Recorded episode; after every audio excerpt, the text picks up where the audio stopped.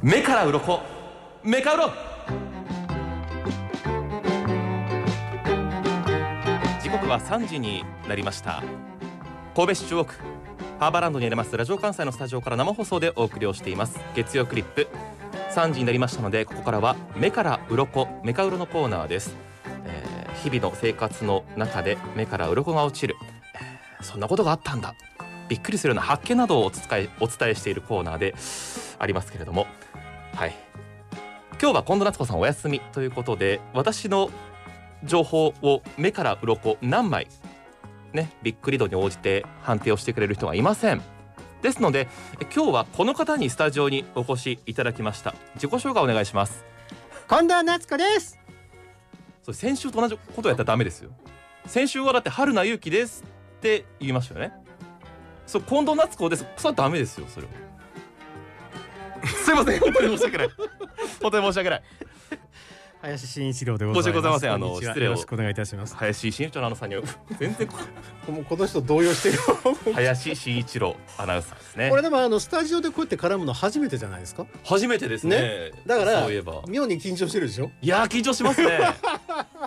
これ林さんとお話をする時というのは、はいまああの横に私がね 何を行緊った張りしてるとんだかろう整体して話すということはまあなかなかないですしあのそれが言っていいええ目が泳いでるいやーですよですよもうキョロキョロキョロキョロしてしまいましてね うろたえてるいやいやいや だってプレゼンしてくれるんでしょまあまあそうですね私先週ドキドキしてたから先週私はもちろん家で聞いてましたけどあれ私超ドキドキしてたよ緊張してたんですかしてましたよええね全然そんなえ感じしそんませなんでした顔 みんなそう思うけでもどキャリア何年ですかえー35年と17ヶ月か8ヶ月35年か、まだまだそんな50年の人いっぱいいるんですよ丸30年上ですかねですよねあーそうですそうですそうです30年ですよ人の話聞かないねいつもえなんでなんで偉そうあ偉そうそんなことないですそんなことないですけれどもんでってこうやって二人がまあスタジオで話すということは私6年目にして初めてなんですよですねスちょタっと緊張ジしまオねすが、はいぜ中ひ継現場ありますけどもねそうね、そうねそうね ほらほら動揺してるわはい行かないと時間ないよあのなんだっけ先週の結果と言いますか、はいえーあなえあなあなた ダメだ相当動揺してるね林アナウンサーが、えー、近藤一さ万ん目から鱗一万枚一あそうだったそうだよ一万枚もらいましたえはいびっくり度に応じて枚数が増えていき ますが超えてね15を超えて1万人になったので1万枚まあ、見事なプレーまあさすがにね してまそせんこはでもきうてあれまでせしたんけれども反省ばっかりです林さんってあのニュースをねいつもこう固く読まれるイメージがあって、はい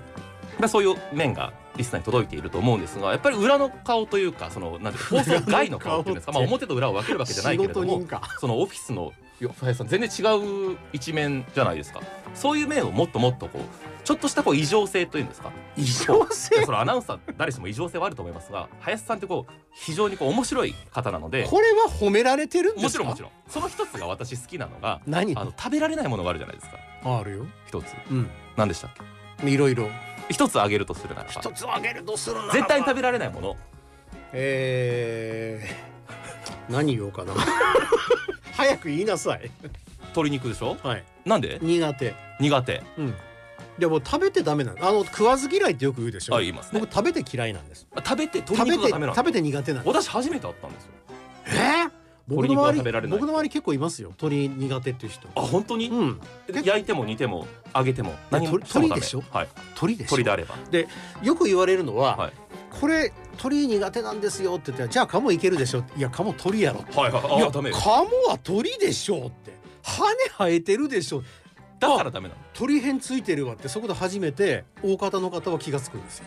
のなるほどねなるほどねじゃないよ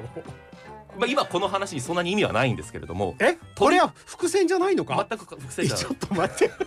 これ鶏肉って多くの人は食べられるじゃないですか割とあと割と食べられるけどはい食べられない人はいびっくりされるでしょ、うん少数派でしょはい少数派かなしいたけはどうですか昔嫌いでねほうあの巻き寿司のしいたけチューッと抜い てねあれね私食べなくってはい母親にえらい怒られましたよ私も唯一食べられないのがしいたけなんですけれども、しいたけ美味しいのあるよ岐阜県に行ったらね肉厚そういうで話はね聞いてないんですよほらそれで人の風呂敷広げてそのまんまほったらかしていくんか 君は岐阜県のいやもういいよで そのダメだ分からなくなってきたあのしいたけははい割と食べにくい人食べ食べられない人が多いんですよ。あのねえ匂苦い手なと人がか匂いとか、えあの食感とかが苦手っていう方は多いかもわかんない、えね、おっしゃる通りで、うんも僕今は僕は普通にいただきますから美味しいですよしいたけ苦手な方いますかここにあいあま一す、人ね、だけだまあ割とその珍しいことはないですこれ伏線伏線ですこれはちゃんと伏線です伏線なんだしいたけが苦手な人私も含めなんですけども気になって調べてみたんですけれども、なんでこんなに多いんだろうということなんですけれどもしいたけ原木しいたけの栽培から加工販売を行う野呂食品というところおう三重県の四日市市にあるんですけれども聞いてみましたこの方が近くの学校で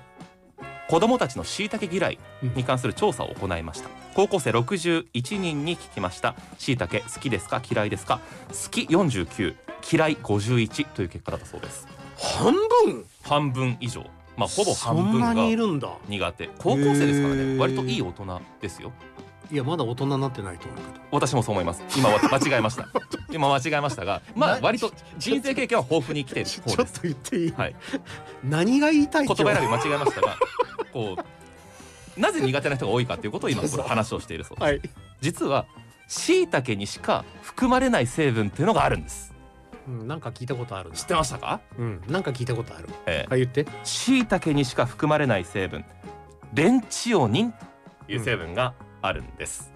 食感とか見た目先ほどねにゅるっとした感覚が嫌いということをおっしゃいましたがこれが苦手という人はもちろんいますけれどもやっぱり匂いや味が苦手が圧倒的に多い声ですこれはレンチオニン有機硫黄化合物なんですが椎茸特有の香りの成分になっています香りはね確かにね匂い香りちょっとね、あの苦手な人いるかもわかんないあの匂いが、あの香りが何かの他の食材に移ると、うんちょっと嫌だだからしいたけちょっとちょっとどどけたいっていう思いは持ってる人いるかもしれないねしかもそれは大人になってもなかなか克服しづらいんです私さよしたうん普通にだって今いただくもん何の抵抗もないですよ今は今美味しくいただいてますしいたけは珍しいタイプかもしれませんなんで珍し例えばいんだよゴーヤとかピーマンってちっちゃい子供苦手じゃないですかけどに克服したっていう人参とかね話を聞きます、あそうですねネ人ギ参ととかかあれは苦味なんですよあーわかりますかあー例えば私も今飲んでますコーヒーとか、はいビールとか、うんあとはサンマの腹渡とかあー苦いものっていっぱいあるじゃないですかじゃあ他の苦いものの美味しさを分かるとじゃあさっきのゴーヤとかピーマンを食べた時に美味しいと感じて克服できる人がいるんですがさっきも言いましたけれど、特有の成分を持っている椎茸というのは椎茸でしか克服できないです、うん他の食べ物では克服できない、うんというのが分かっているんですだから子どもの時に苦手意識を植え付けられてしまうとなかなか克服しづらいそうですだから林さんは珍しいいやでも大人になってネギ食べられるようになった人いるし、うんピーマン好きな人も多いしだってピーマン苦手な大人ってそんなに周りいないでしょだから克服できるからににじゃああのキノコ系がダメってことキノコ系え特に椎茸です椎茸にしかさっき含まれなあそいう香りの成分があるので松茸は違いますあ違うんだ、はい椎茸が苦手なこれ椎茸独特の匂いってものがあるもう苦手な人今でも嫌いで意味嫌ってる人間からするとあるんです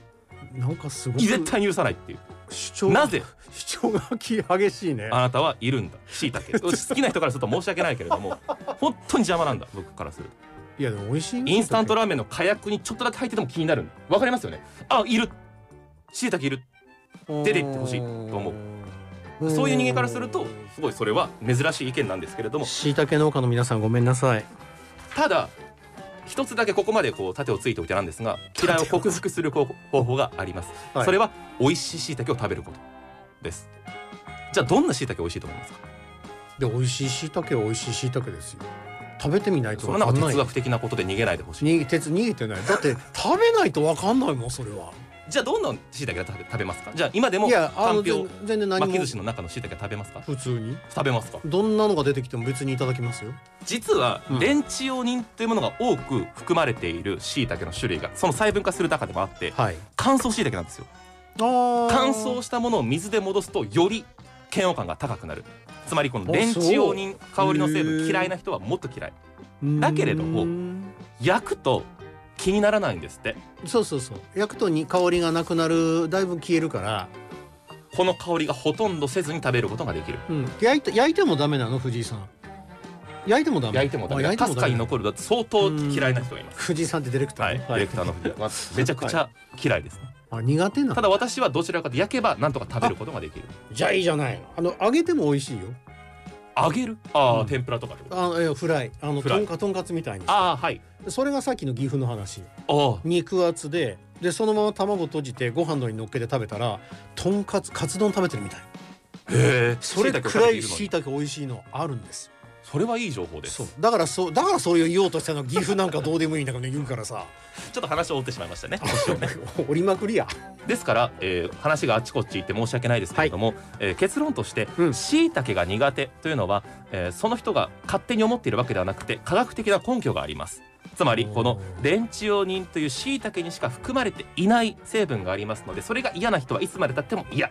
ていうのが一つ定説ですうんでもう一つ言いましょう、えーぜひ子供の時に、えーその原木のし菌床と原木ってありますよね原木のしいたけでぜひ焼いてそのレンチオニンを薄い状態小さい状態から食べさせていくと将来にわたってしいたけライフいいものを送れるんじゃないかということを思っています実践するなんでまあしてあげないと思うこんだけあのかなり私は嫌な気分になってる食べられないものが多いし茶碗蒸しが出てきたらもうダメだしそのしいたけが入っていたらもう絶対八宝菜も食べられないしあーえはいあそっ少かしでも椎茸が入っていたりそれに触れたものは食べられないっていうこれこのような不幸あはでももう二度と味合わせたくないと思います人に他人には なのでこれを聞いてる人にもぜひ実践してほしい周りの人に伝えていってほしいなじゃあまずははい自身でやるしかない、やりますねえはい、はいそういうことね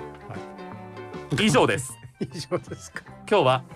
林真一郎アナウンサーにスタジオにお越しいただきましたがぜひ目から鱗え先週は1万枚でした が今週何枚だったか判定お願いしますこれむちゃくちゃ難しいんですよね同じことをやっても面白くないからうんね率直な意見でいいですよ率直な意見ああの私を一人のアナウンサーとして であのなんていうんですかプレゼンのうまさ、プレゼンのうまうんさ、それからだかま前回の基準はねちょっとね、うんあの近藤さんのサービスだからあれは あいやいやいやそ普れは、ま段あだって何枚普段は10枚がまああじゃあじゃあはい分かった分かあっ知たらない情報が多ければ10 10ね知ってるはそれが多ければ1になります、分かりましたはいどうぞ目から鱗何枚ですか9枚ありがとうございます9枚いただきましたということで1万分の9ですそうですねあと1がちょっと1万分の9です1万分の9ですをはい聞き逃してしまいました、1万分の9でしたかということ嘘だよは上限が1万のうちの9ということは10枚の9枚でいいで10に約す分するいえ10枚の9枚でいいですはいありがとうございました、はいというだからことで食べてねいい経験になりました。食べ林さんとお話しすることができて、食べてね食べてはい、食べますし、ね今度はあのじゃあ煮物をごちそうしてあげるからしいたけのはい、ぜひよろしくお願いします。感想から戻したのはい。嫌がらせと受け取らせていただき何ますが嫌がらせだよ教育ですということで、はいはい、林アナウンサーでした。ありがとうございましはいた。礼しました